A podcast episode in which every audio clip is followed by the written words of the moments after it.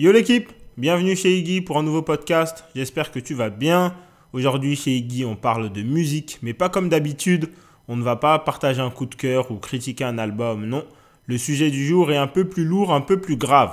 Tu l'as peut-être lu quelque part, Kofi Olomide est jugé en appel pour agression sexuelle et séquestration sur d'anciennes danseuses de son groupe. L'accusé et les victimes présumées sont passés à la barre et je voulais qu'on en discute parce que je trouve que c'est une affaire très révélatrice elle lève le voile sur des aspects assez sombres de la musique congolaise, une musique dont je suis un grand grand fan malgré tout. Allez, c'est parti. Alors alors, venons-en à notre sujet. Monsieur Kofi Olomide, j'espère que tu vois qui c'est, sinon demande à Google.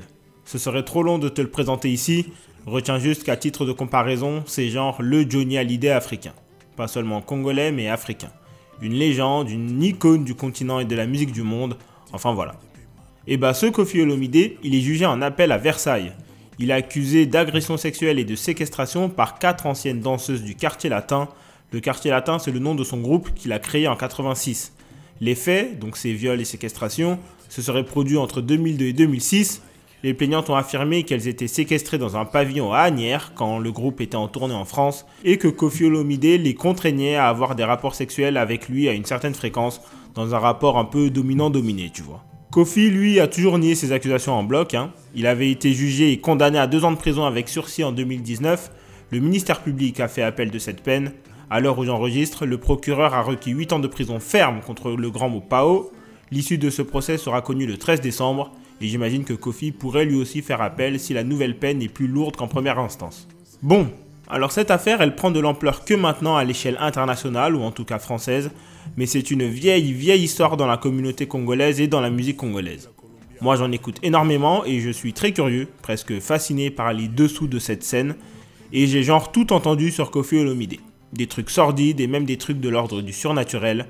Je suis pas du milieu, donc euh, pour moi ça reste des rumeurs, mais Kofi Olomide entraîne depuis des dizaines d'années. Des rumeurs qui disent qu'effectivement, il aurait un comportement condamnable, lubrique, même agressif, violent avec ses danseuses.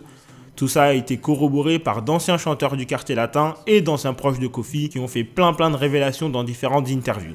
Et à moins que tous complotent contre lui, ce qui n'est pas impossible non plus, ça laisse quand même peu de place au doute, tu vois.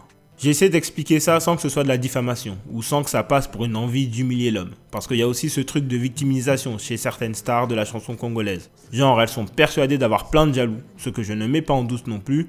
Mais en gros, elles ont v'là le succès, donc elles ont beaucoup de haineux qui rêvent de leur chute. Mais voilà, il paraît que les danseuses du quartier latin, elles habitent chez Kofi Olomide, déjà, ce qui paraît un peu louche. Il paraît que les chanteurs du quartier latin n'ont pas le droit de les approcher, que les relations amoureuses au sein du groupe sont interdites. Ça, ce sont des anciens de la maison qui le disent, hein. et ils en disent bien plus encore dans leurs révélations. Il y a aussi eu des actes réalisés publiquement, je pense à ce concert où il a fait mine de déshabiller une danseuse, c'était un peu vieux ça.